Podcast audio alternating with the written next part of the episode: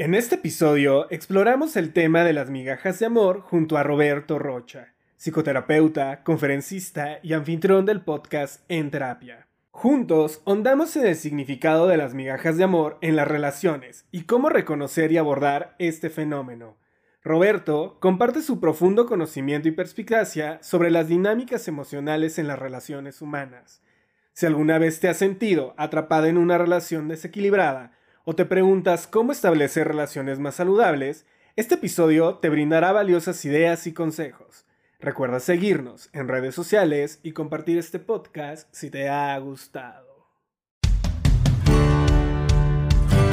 En el arte de charlar creamos un espacio con especialistas, expertos y amigos en el que hablamos acerca de todos, sí, todos esos temas que nos causan enredos en nuestra cabeza Compartimos nuestras vivencias y experiencias para hacer de tu día a día un momento único. Yo soy Carlo Castillo y es todo un placer estar con ustedes. Comenzamos.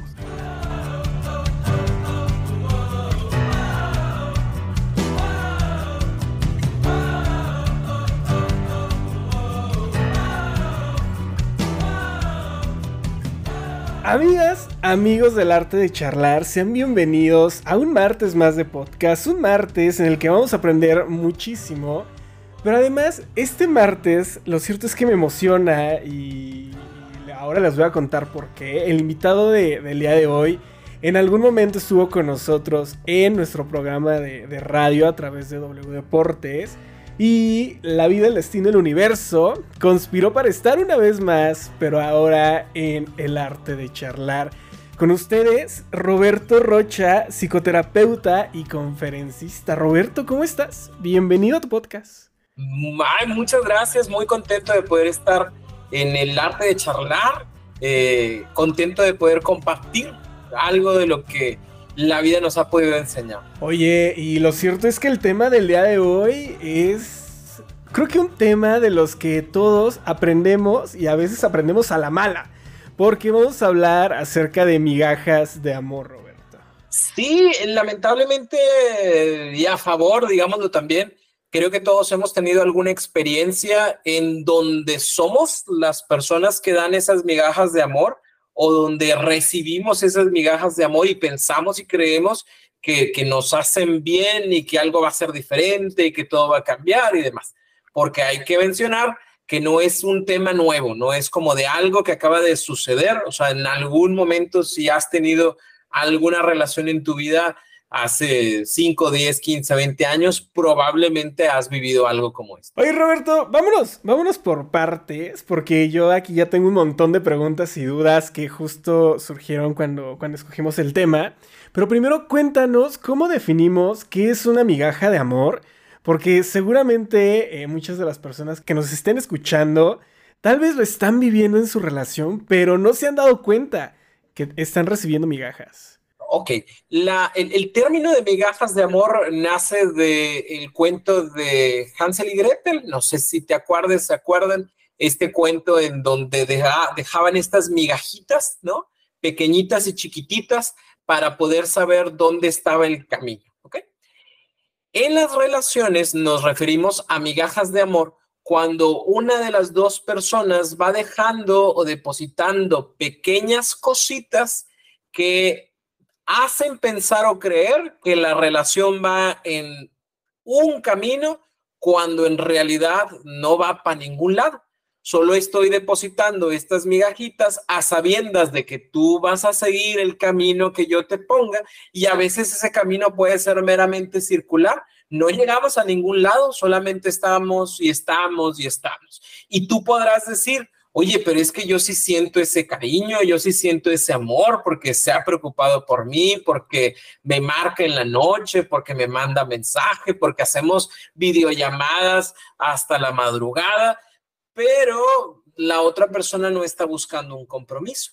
Mantiene esas migajitas de amor que hacen pensar y suponer que hay algo entre nosotros. Incluso hay personas que puedan llegar a tener relaciones más serias, entre comillas, digamos que, que viven juntos o digamos que llegan y, se casan, pero yo sigo dando solo migajitas, no estoy verdaderamente comprometido, aunque un acta civil diga que estamos casados, pues la verdad es que yo estoy aquí, pero también estoy afuera. Y el día en que tú dices, bueno, pues, ¿qué, qué, va a pasar entre nosotros? Yo puedo decirte que sí te quiero porque hay esas migajitas que te hacen creer que hay un camino. Oye, Roberto, me encanta que mencionas que te puedes llegar a casar con estas personas recibiendo migajas de amor. Eh, yo pensaría que estas migajas se quedaban en los casi algo, en estos dates esporádicos que llegamos a tener y que, que ahora están tan de moda, ¿no? Estos, estas pequeñas microrelaciones que tenemos de un mes, dos meses, pero ya llegar al punto de casarte eh, me habla de que tal vez...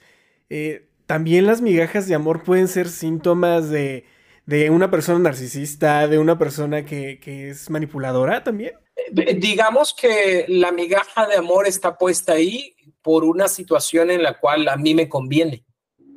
Ahí no sé si me explico, pero es, yo voy a depositar lo que tenga que depositar para mantener la cuenta abierta como la gente que dice, nomás para que no me cierren eh, la tarjeta, déjame le deposito algo, ¿no? Y ahí le están depositando solo lo que se ocupa para que, esas, para que esa relación se mantenga, porque me es útil a mí, ¿sí? ¿De qué, ¿De qué manera me es útil? Pues a lo mejor tengo una relación contigo en donde pongo migajitas de amor, pero tengo otra relación alterna. Y si tú el día de mañana vienes y me dices, ¿cómo es posible que tú hagas esto y lo otro? Yo te voy a poner una migajita de amor para que te calmes. Porque de esa forma tengo estas dos personas o tres personas o, o situaciones, pero a veces no son personas, situaciones y las puedo mantener gracias a las migajas que hago. Si tu pregunta tiene que ver con esa parte del narcisista y demás, no, no me gusta como meterlo en, ese, en, el término porque luego vamos a andar ahí diagnosticando a todos, ¿no? Es como, ah, tú me das migajas de amor de seguro, entonces tú eres un narcisista. Digamos que hay una intención consciente o inconsciente de crear un espacio que me beneficie a mí. Sí podemos hablar de personas que carecen de una empatía en donde me importas, ¿sí? Porque realmente lo que me importa es, soy yo, ¿sí? Digamos que sí son personas que están más puestas a cómo me siento yo, pero que tienen la inteligencia eh, social para saber cómo te sientes tú. Porque yo noto que de repente como que te empiezas a separar, ¿sí? Como que ya no te importa tanto y vénganse. Si antes te daba dos migajitas, ahora te va a poner tres o cuatro o cinco porque entonces empiezo a entender que ya no te interesa tanto, que ya no te importa tanto, y para no perder esa relación o ese control que puedo tener sobre ti, entonces vengo y traigo otras migajitas, tal vez más grandes, para que sientas que hay más amor y más cariño, pero no hay. Oye, aquí hay dos conceptos de los cuales me encantaría hablar. Primero, la necesidad y dos, el miedo a estar solo. Tienen que ver con estas migajas de amor. Y digo, y digo, y hablo de, de necesidad por la persona quien recibe estas migajas. Por esa parte de decir, necesito a una persona en mi vida porque si no, nunca voy a estar completo. Error. Y eso también seguramente va ligado al amor propio. Y por el otro, la parte de no quedarme solo, de no, de no estar, eh, pues ahí por la vida deambulando sin una pareja, porque además viene también el concepto de amor romántico, la idealización y las tradiciones que, que la sociedad nos impone. ¿Qué tan relacionados están todos estos términos, Robert? E, es que si, ¿cómo llamarlo así? Si yo me siento bien conmigo, si yo llevo ya este proceso en donde me conozco, veo lo que ocupo, lo que necesito, ya no me relaciono desde la dependencia, sino me relaciono porque considero que hay algo en ti que puede sumarle a mi vida y algo en mí que le puede sumar a la tuya. Si tú vienes y me das una migajita, pues yo te voy a decir no muchas gracias, porque yo no quiero una migaja, yo quiero el plato, ¿sí? Y quiero disfrutar esto contigo y quiero hacer esto contigo, pero lo quiero en una estabilidad y en un compromiso, ¿sí? ¿Quiénes son las personas que pueden aceptar estas migajas de amor? Como bien dijiste, a lo mejor hay una situación desde la infancia en donde yo siempre busco la aprobación de alguien más. Y como tú me das esa migaja que me dice a mí o que yo interpreto que soy importante, que soy valioso o valiosa para alguien, entonces yo me engancho con esa situación. ¿sí? A lo mejor E, el tema es que yo no he trabajado en ese amor propio o en, esa, en ese concepto de valía personal. Y entonces, como no lo tengo trabajado, como no he procesado bien ese tipo de situaciones, como tú me das valor a través de esas muestras de cariño, entonces me quedo contigo. Como yo idealicé esta situación del amor y entonces en el amor a veces se sufre y a veces se goza, pero es como o se goza o se sufre. Entonces, ¿ves lo que me pasa? Es gozo mucho cuando me das, pero sufro mucho cuando no estás. ¿Sí? Entonces, digamos que hace clic con las historias que me han contado, con lo que yo he aprendido, con lo que yo he visto y con lo que no han analizado de lo que yo creo, ¿no? Y entonces por eso es como seguir este camino que me deja las migajitas. Por eso siempre es bien importante que nosotros tengamos la oportunidad de revisar cuando nos relacionamos por qué nos relacionamos, con qué intención nos relacionamos y cómo estamos en la relación con nosotros mismos para ahora sí relacionarnos con alguien más. De la oportunidad tal vez de tomarnos el tiempo, de detenernos un par de semanas, meses, yo, es más, ni siquiera semanas, meses, en conocer a la persona que tenemos enfrente y, y aprender a decidir si queremos o no estar con él, si nos va a dar realmente el plato entero o nos va a comenzar a soltar migajas de amor, porque si no nos detenemos y nos vamos como lo hacemos todo el tiempo y como lo que nos muestran los medios de comunicación,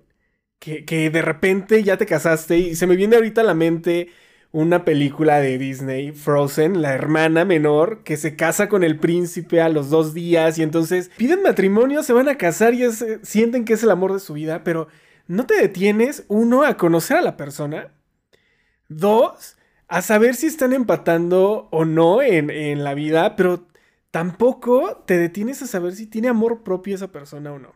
De entrada, creo que si permites una relación express, habla también mucho acerca de tu necesidad de amor propio, de, de, de, de que tienes sí o sí que tener la validación de la persona de enfrente para poder vivir y para poder subsistir. Y aún así, y creo que aún más, crees que tienes esta media naranja con la otra persona. No te estás dando cuenta que tú eres la naranja completa, que no necesitas estas migajas de amor para poder ser feliz, ¿sabes? Y ahí creo que los medios de comunicación entran y juegan un papel súper importante como sociedad, porque nos muestran esta onda de inmediatez, de decir, ¿sabes qué? Ya, vámonos, uno, dos, tres, y mañana ya nos casamos y tenemos un hijo. Es que fíjate que es bien interesante porque es los medios de comunicación, las redes sociales, los libros, las amistades, la familia, la sociedad. De alguna manera u otra vamos aprendiendo de todo, ¿no? Y aparte también hay esta sensación de satisfacción instantánea, ¿sí? Entonces todo esto juega un papel importante y además, si yo no sé exactamente qué quiero, solo quiero sentirme bien, pues realmente cualquier cosa, eh, cualquier persona, perdóname, que, selecciones, que quiera ofrecer un poquito, pues entonces se juega ese papel. Por eso sí, como mencionabas, ¿no? Es, es esta parte de ese trabajo personal de conocimiento. Eh, o al menos también que sería válido, porque no, es, no estaría mal si, los dos, si las dos personas convienen en lo mismo, el hecho de decir, mira, la verdad, yo sí estoy buscando algo meramente momentáneo, ¿no? Porque yo me voy de viaje, eh, estamos en Cancún, ¿no? Y yo me voy ya mañana y me regreso a Europa y yo me regreso a Michoacán o a donde sea que sea que esté. Y decidimos que el día de hoy este, nos la queremos pasar bien, pues ya es un asunto de dos mm, adultos que no fantasean sobre la situación, sino que entienden el momento, la circunstancia y el día de mañana nos vemos y cada quien por su lado. Es válido pues sí, pues pasó, pues sí, sí pasó. Tampoco nos vamos a poner en la situación de, es que nunca debería de ser. Bueno, creo que, digo, supongo yo, este, este podcast es para adultos, ¿sí? Y entonces, como es para adultos, creo que tú mismo, tú misma sabes eh, cómo funciona esta situación, ¿no? Y si tú y la otra persona tienen esa madurez y tienen esa complicidad y hablan de las cosas y reconocemos nosotros que vamos a hacer compañeros de aquí a que se termine nuestro estudio porque queremos estar el uno con el otro, pero no tenemos, no queremos más que exclusividad y no queremos un compromiso y así lo convienen los dos y pueden, pues dale, o sea, ¿quiénes somos nosotros para juzgar? ¿Quién es uno para juzgar? Y justo me encanta que tocas ese, este ejemplo porque en el podcast hemos hablado un montón de veces de dos términos. Uno, conversaciones incómodas y dos, responsabilidad afectiva. Y creo que en este caso, el llegar a estos acuerdos con la persona que tienes enfrente y decirle, ¿sabes qué? Va a ser por el fin de semana que estamos en Cancún o por los tres años que va a durar la carrera, habla de, de llegar a acuerdos y de tener responsabilidad afectiva que creo que en esta parte y en esta onda de migajas de amor, pues no tenemos presente esa responsabilidad afectiva hacia la persona que hay enfrente. Eh, sí, nada más habrá que tomar en cuenta que eh, a lo mejor yo que quiero, quiero mantener estas migajas de amor, puedo hacer como que tengo responsabilidad afectiva, ¿sí? Pero va a depender mucho de lo que yo creo que va a funcionar para que tú te quedes, ¿ok? Porque si tú me dices, no, yo me quiero casar, yo que quiero que estés conmigo en estas migajitas, yo voy a decir, yo también. No, si es mi sueño casarme, ¿no? Si yo quiero tener dos hijos, no, yo, yo quiero tener dos también. Niño y niña, yo no, es lo que yo quería, ¿sabes? Porque yo lo que quiero es que caigas en este caminito y que sigas a estas migajitas, ¿ok? Entonces, para esto, sí es importante, como bien mencionaste, tener esta responsabilidad afectiva pero tampoco estar cegados o creer que todo lo que se dice todo el tiempo es lo que verdaderamente la otra persona quiere y propone. Para esto tendríamos que darnos la oportunidad de ir leyendo las letras pequeñitas, de ir conociendo a la otra persona y que no nos pase como lo que mencionas de Frozen, ¿no? Es como de hoy en la noche, ¿quieres ser mi esposa? Sí, vamos a casarnos. Sino más bien es, me siento bien, me agrada. La otra persona dice en, este momento que está buscando lo mismo que yo, pero vamos a dar la oportunidad de conocernos y de que pasen cosas para ver si realmente estamos buscando lo mismo. Porque es muy sencillo solo mapear lo que tú quieres para decirte que yo también y que a mí también me gusta.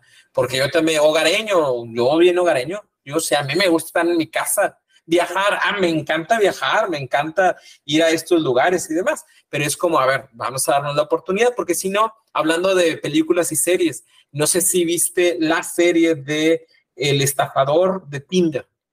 Sí, sí, sí, sí, me encantó. Ajá, bueno, haz de cuenta que es como, esto es lo que tú buscas, esto es lo que hay. ¿Sí? Es que me encanta esto, vamos para allá. Vamos a hacer esto. Aquí te doy, aquí te, te, te busco. De alguna forma u otra, te enamoro de lo que tú querías enamorarte desde un principio, pero no necesariamente buscamos lo mismo. Por eso es, hay que darnos un tiempo para conocernos, para asentar las emociones y ver cuáles son los comportamientos más habituales, no los que utilizamos para el galanteo, ¿sí? Sino los que verdaderamente nosotros podemos hacer en una realidad. Roberto, al inicio de la conversación mencionabas casos donde se pueden llegar a casar y te siguen dando estas migajas de amor.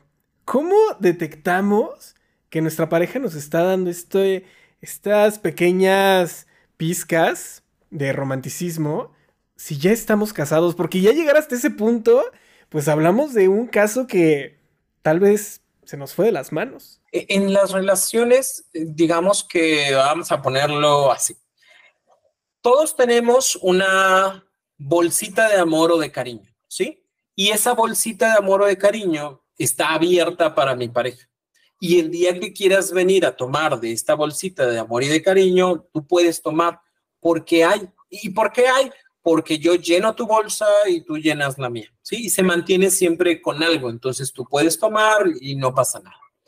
E-, esa es una relación normal, la esperada, ¿no? A final de cuentas, digamos que nos vamos a molestar en algún momento, vamos a tener un problema, pero nuestras bolsas están llenas. Tal vez no están rebosantes, pero tienen un contenido, porque nosotros nos hemos ocupado y preocupado de mantener ese contenido a través de las pláticas, a través, ahorita que decías, de las, de las conversaciones incómodas, a través de los actos de cariño, de amor, que podemos dar a la otra persona, a, través de los espacios que dedicamos para nosotros mismos como crecimiento de pareja y demás, ¿no? Entonces tenemos nuestras bolsas llenas. Por eso yo me doy cuenta eh, que es una constante y que puedo tener más pasos y más etapas contigo porque sé que esto está ahí. Cuando hablamos de migas de amor, sucede diferente, porque esta bolsita la traigo yo. Y cuando tú quieras algo, me lo tienes que pedir. Y cuando yo quiera y convenga que debería dártelo, pues entonces voy a abrir la, la bolsita para darte el que yo diga y el que yo quiera. Te darás cuenta entonces que estás viviendo estas migajitas de amor porque precisamente siempre hay esta sensación de que la otra persona no está de la misma manera comprometido, comprometida. Cuando pido algo no siempre pasa y no siempre sucede. De repente se ve como una persona que ofrece y que da y que está, pero de repente ya no. Y es como, pues, ¿qué pasó? ¿Todo bien? Sí, ¿por qué? Porque algo tendría que estar pasando mal, ¿sí? Y entonces yo soy quien decide y quien raciona ese tipo de, de situaciones. Algunas personas que desde la idea romántica de si yo doy más amor, entonces tú me darás más amor y esa, esa eh, bolsa estará siempre abierta, pues entonces lo que hacen y lo que buscan es una forma en donde yo me esfuerzo total y completamente y constantemente en obtener esa bolsita abierta, ¿sí? Porque a lo mejor hace falta que yo sea más sensual. Y entonces voy y busco la forma de ser más sensual. A lo mejor falta que yo estudie más y voy y estudio. A lo mejor hace falta que yo aprenda a cocinar. A lo mejor hace falta que yo eh, haga ejercicio, a lo mejor hace falta que yo me ponga shishis o me quite aquí o que me ponga cabello, porque entonces si yo hago determinada cosa, la otra persona me amará y dejará su bolsa abierta. Cosa que no sucede. Incluso pudiera ser el hecho de, tal vez si tenemos hijos, entonces la otra persona me ame y abra su bolsa y se quede conmigo. Tal vez si nos casamos, entonces la otra persona abra su bolsa y, me dé esa oportunidad de recibir ese amor y ese cariño que deseo. ¿Me explico? Entonces, va desde la necesidad, te vas a dar cuenta desde la necesidad y también desde que la otra persona es quien decide cuándo da y cuándo ofrece. Qué fuerte, qué fuerte llegar a cambiar y a perder tu esencia por, por alguien, llegar a intentar, y creo que esto se da muchísimo con las mujeres, ¿no? O sea, yo he leído un montón de, artículos y de, de podcasts, he escuchado un montón de podcasts y de, de, contenido donde dicen cómo es que las mujeres intentan cambiar al hombre o esta tendencia que casi siempre se da en ellas de intentar cambiar a la pareja con tal de que te quiera. Estás recibiendo algo así, chiquitito, y, con tal de mantener esa, esa pequeña gota que te estén llegando, cambias y pierdes tu esencia y qué triste, sí es, es, en verdad cierto que ellas son más susceptibles a recibir migajas de amor que un hombre. Em, digamos que es más susceptible desde el marco en donde hablamos de las enseñanzas recibidas, ¿ok? Desde esa enseñanza eh, de entonces encontrarás el amor y serás feliz, de entonces te casarás y, te amarán por siempre y tendrás hijos y te querrán mucho, desde esa enseñanza de ojalá que a ti sí te toque una buena pareja, no como a mí. Desde esa enseñanza, digamos que hay más susceptibilidad, sin embargo, ninguno de nosotros está exento. A veces como hombre no lo mencionamos, porque también como hombres, eh, no sé, como somos más, no sé si la palabra se, se, se comprenda, grilleros, o sea, estamos más así como de, uy, ¿cómo te traen? No, hombre, no te dejes, no, hombre, no hagas. Y en muchas ocasiones no se comparte o no se comenta que me estoy esforzando, que estoy haciendo, que estoy cambiando, porque quiero su amor, porque quiero su cariño. Todos lo podemos vivir, pero digamos que va a depender eh, no necesariamente del género, sino de la cantidad de información que recibimos y que no, y que pues así como la recibimos, pues la adoptamos, ¿no? En lugar de a ver, espérame, esto es lo que dice Disney, ¿no? Pero es una película, ¿sí? Eh, ¿Es una película leccionadora? Depende si yo la quiero ver como una maestra para mí a esa película, ¿no?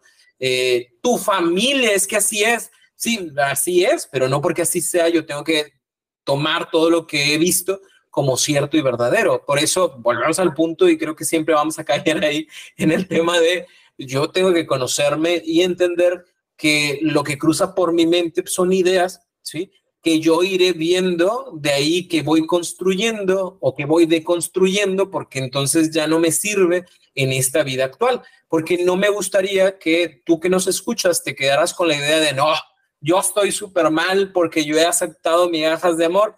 Sí, porque probablemente en ese tiempo de tu vida pensabas que así deberían de ser las relaciones.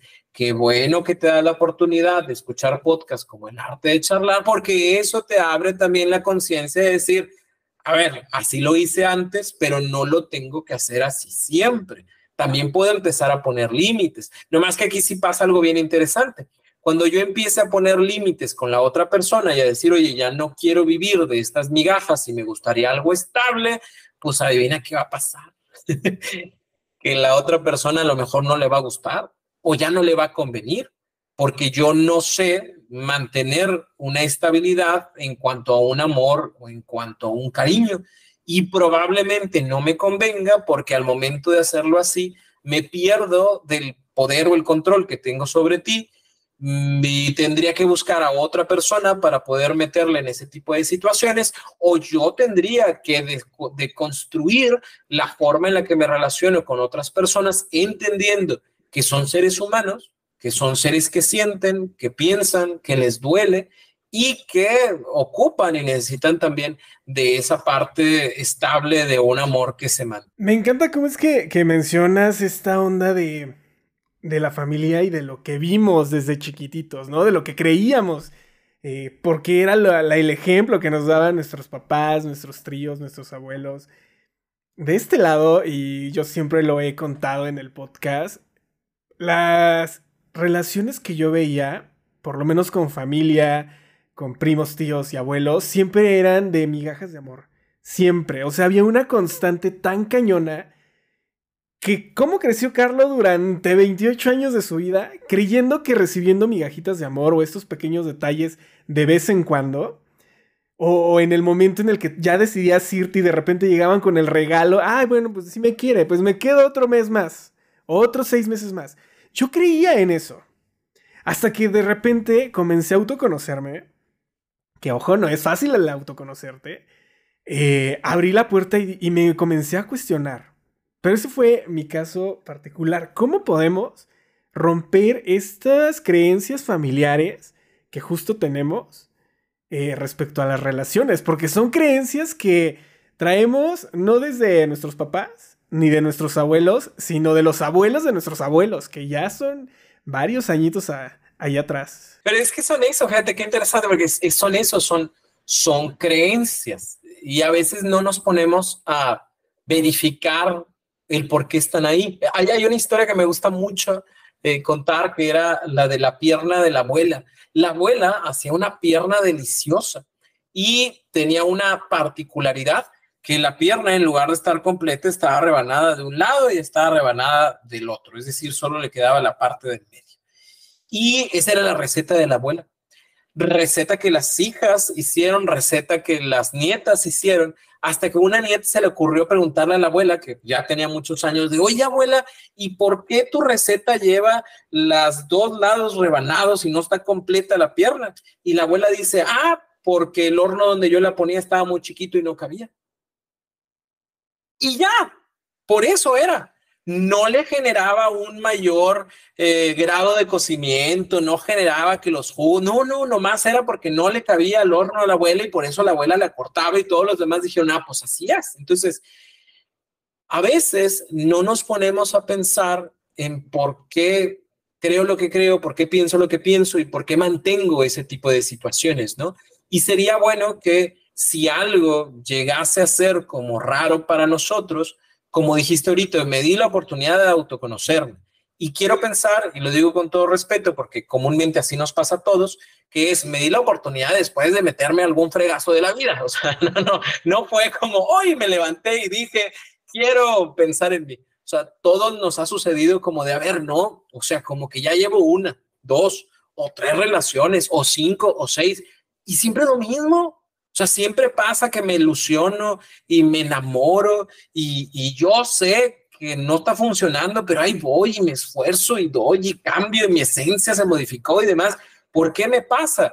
Ahí es donde nos vamos a dar la oportunidad de entrar a procesos terapéuticos, de entrar a lecturas, de entrar a escuchar un podcast, un audiolibro, que me dé esa oportunidad de empezar a ver por qué creo y pienso que cuando la otra persona se va, literalmente se va de la casa porque dice, pues yo ya no voy a estar disponible para ti porque tú y tus fregaderas. ¿Por qué después de eso yo siempre voy corriendo atrás? ¿Por qué, ¿Por qué lo hago?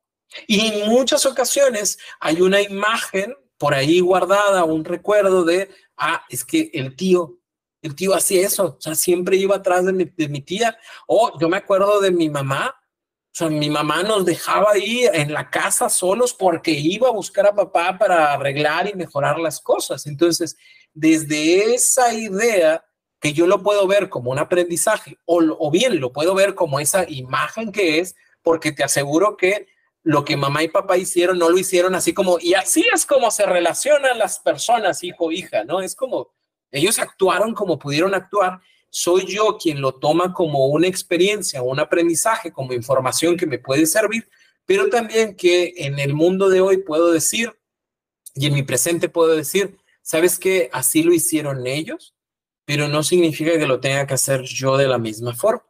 Habrá comportamientos más sencillos de modificar, habrá otros que nos cuesten. Me resulta sencillo cuando me dice la otra persona, este, pues ya me voy, y ya no te quiero ver. Hoy me cuesta un poquito, pero entiendo que no voy a marcar.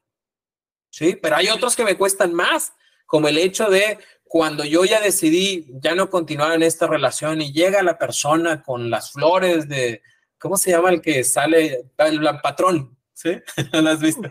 De, el patrón le mandó flores, ¿no? Y entonces que yo ya sabía que no debía regresar, pero vi el ramo buchón y es como, por algo lo debe estar haciendo. Eh, a veces resulta un poquito más difícil, pero sí es importante el hecho de que tengamos conciencia de por qué hacemos lo que hacemos y creemos lo que. Roberto, ¿qué ocurre cuando decidimos terminar ya estas relaciones de migajas de amor? Porque, ay, nos cuesta muchísimo. O sea, real llegan con el ramo de flores buchón o llegan con, o te mandan un mensaje de WhatsApp pidiéndote perdón, con el mariachi a las 3 de la mañana porque se las ingenian.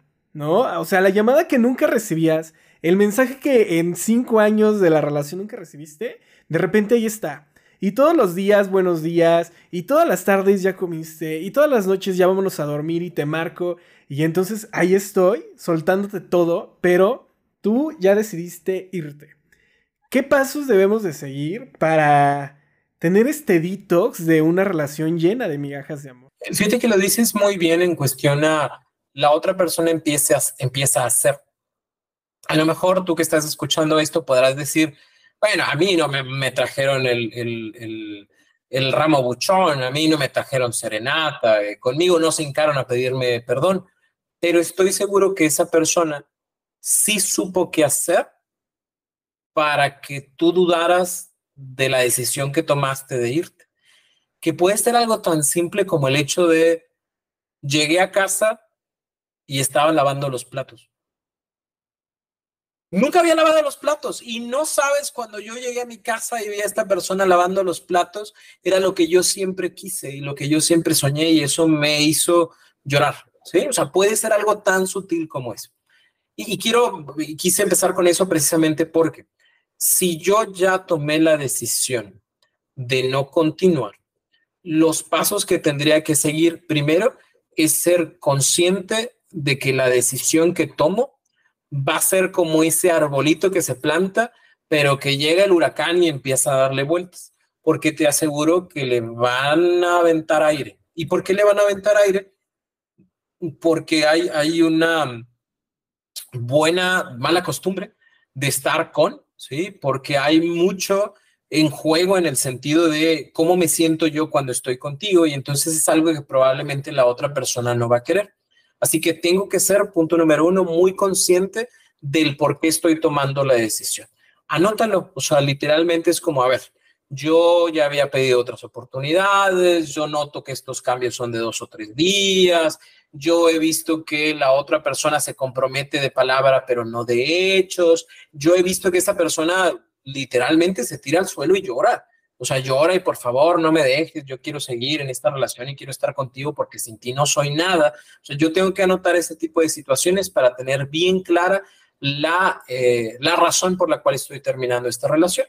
Segunda, e, es importante que si yo tengo claro cuáles son las acciones que la otra persona realiza para poder continuar, yo pueda ir creando ciertas protecciones ante eso. Yo ya sé que me marca, siempre. O sea, cuando es terminamos, me marca. Entonces, si yo ya sé que me marca y no quiero terminar y no quiero continuar y ya no hay otra posibilidad, pues entonces no contesto. ¿Sí? O yo ya sé que siempre hace eso de ir con mi familia y decirles que yo amo a su hija, yo amo a su hijo y demás. Bueno, pues hablo con mi familia y le digo, por favor, eh, no le reciban o va a decir estas cosas, no me lo compartas y demás. Yo ya sé que llega al trabajo, que esa es una que, se escucha también mucho, llega al trabajo y ya con las flores o llega al trabajo y se queda allá afuera, este, no le recibo. O le digo a la gente de ahí de la puerta de por favor no le dejen entrar o no voy a salir o sonará raro, pero es como voy a salir por otra puerta el día de hoy porque si yo salgo por enfrente, la persona se va a, detener, me va a decir, y yo, que emocionalmente no he dejado de querer a esta persona, pues probablemente calla. ¿sí? Y el tercer paso es, es como rodearte de una red de apoyo que incluya en muchos de los casos un proceso terapéutico. ¿sí? Porque no siempre es fácil salir de este tipo de situaciones porque la otra persona te conoce bien, porque tú tienes un afecto hacia esa otra persona y porque los actos que realiza esta persona van a hacer concordancia con las necesidades emocionales y las ausencias emocionales que yo tengo y vamos a volver a estar otra vez en la misma posición. Por eso el hecho de que haya esta red de apoyo y que exista también un proceso terapéutico va a ayudar como a ir denotando este tipo de situaciones y va a ayudar a generar un proceso tanto de conocimiento como de valía personal y de estrategias para no volver a caer en este tipo de situaciones, al menos con esa persona y ya después para, para cualquier otra persona que pudiera llegar a mi vida. Roberto, ¿es recomendable el contacto cero para alejarnos completamente de ellos o, o emitimos esta parte del contacto cero y de plano ya, o sea, ¿le podemos contestar o no? Eh, volvemos al punto en tanto que hay una necesidad. Yo, yo necesito de ti de que tú sigas consumiendo mis migajas, ¿sí?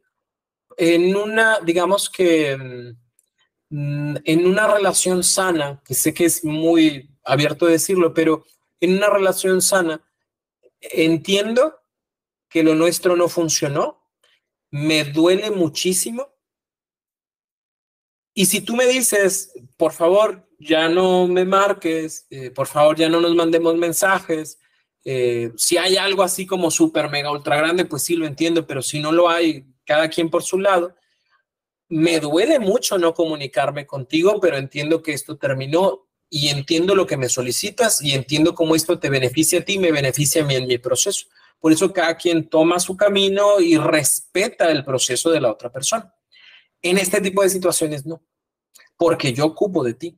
Y entonces si tú me dices que no vas a estar, algo voy a hacer puedo hacer algo directo contigo, como lo que te decía, nunca había lavado yo los platos y ahora los lavo, nunca había ido por los niños y ahora voy, eh, nunca había traído serenata y ahora traigo, ¿sí? Nunca había trabajado, porque los dos años que teníamos, el problema era que yo no trabajaba y tú me, me alimentabas la vida y ahora voy a trabajar, porque para que veas que sí te quiero. Es decir, puedo hacer cosas directas o bien puedo hacer cosas indirectas con toda la intención de que tú las sepas y de que tú te des cuenta que puede ser un acto indirecto. Eh, puede empezar a salir con, eh, ¿te acuerdas de esa persona que me dijiste que, ay, anda tras tus huesos? Y yo decía, claro que no, pues ahora voy a andar. Porque de esa forma yo sé que te vas a enterar y que me vas a buscar. o qué celos te van a dar y yo voy a poder entonces tocar la puerta y decirte, pero no es nada serio, realmente con quien quiero estar es contigo, ¿sabes? Entonces puedo buscar estas formas. Por ende, bajo estas circunstancias, se recomienda ese contacto cero, ¿sí? A bueno, no a menos, cuando hay, por ejemplo, situaciones de hijos o cuestiones patrimoniales en medio, sí queda una línea de comunicación para poder hacer esos cierres en esos aspectos, más se queda exclusiva para el tema de los niños, el tema de la casa, el tema del coche que vamos a vender. Y una vez que se cierre ese tema, esos temas que son, que son económicos, pues ya no tenemos contacto. O bien cuando es el tema de los niños, vamos a mantener ese contacto eh, por los niños, pero eh, no por nosotros. Tal vez en algún momento, cuando la otra persona ya tenga otra relación y ya me sienta yo más tranquilo, cuando mi valía personal y mi concepto personal eh, se, se restablezcan, pues entonces sí, con todo gusto podré tener un contacto porque yo ya sé que ya no me voy a meter de nuevo al caminito de las migajas de amor. Roberto, hace un rato mencionaste un término que, que me prendió un foco rojo y una alerta, pero o sea, la verdad es que yo desde dos años para acá que comencé a, conocer términos y conceptos, ya todo me suena a foco rojo. Pero mencionaste la onda de, de, llegar al trabajo, de saber tu rutina, tal vez inclusive de acechar o de, de stalkear.